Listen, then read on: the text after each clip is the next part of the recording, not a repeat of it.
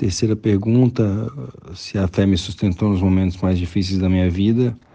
Eu acho que sim, eu acho que passei por um momento muito delicado vários anos atrás, que foi quando eu voltei à fé, quando eu aceitei Cristo novamente na minha vida, como meu Salvador, como meu Redentor.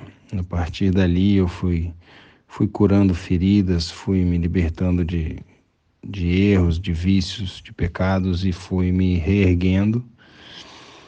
E outro momento agora bastante difícil que foi, né, a gente teve uma filha, Maria Guilhermina de Guadalupe, que nasceu com problema de coração e a fé tem nos sustentado muito, porque a gente crê que Deus quer o melhor para a gente, a gente sabe que a vontade de Deus vai ser feita e que por mais que em alguns momentos a gente veja apenas a cruz, atrás da cruz tem sempre a, re, a redenção, né? Então a gente sabe que Deus não permitiria que um mal acontecesse com a gente se Ele não pudesse tirar desse mal um bem ainda maior, né?